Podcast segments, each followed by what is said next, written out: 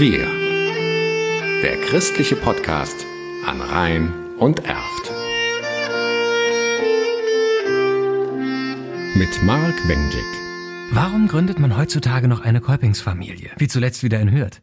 Zum einen, weil der Gründer ein echt guter Mensch war und deswegen auch selig gesprochen wurde.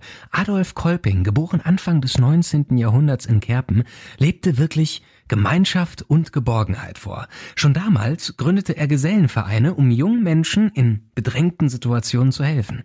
Da gibt es aber auch noch mindestens einen zweiten Grund, denn zum anderen ist es in der heutigen Zeit auch ganz praktisch, eine Kolpingsfamilie zu gründen, sagt Katrin Hertel. Sie ist im Vorstand der Kolpingsfamilie Hürth. Hintergrund ist, dass wir was man jetzt ja auch sieht, dass die Pfarreien der Diözese Köln neu gestaltet werden. Sowas haben wir schon vermutet, dass das kommen wird. Und ähm, wir wollten die gute Arbeit, die wir in Hürth machen, absichern. Dass wir sagen, ne, diese, die Jugendfreizeiten, die Familienwochenenden, alles, was wir machen, das soll weiter bestehen. Auch wenn die Pfarreien größer werden, wollen wir hier Gestaltungsspielraum haben. Darum wollten wir einen Verband gründen, der das alles alles, alle unsere gute Arbeit beinhaltet. Es soll nicht nur irgendein Verband sein, sondern eben die Kolpingsfamilie. Zusätzlich spielt natürlich auch das Organisatorische rein.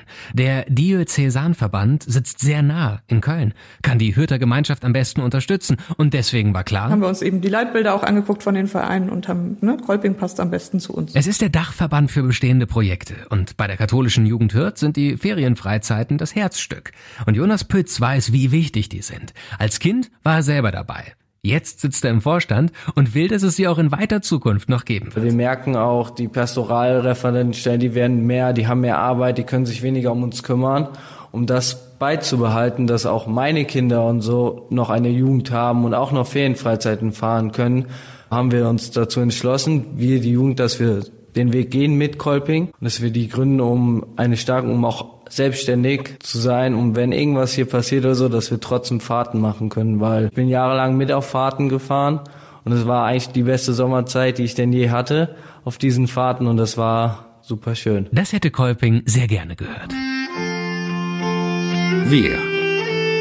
Der christliche Podcast an Rhein und Erft.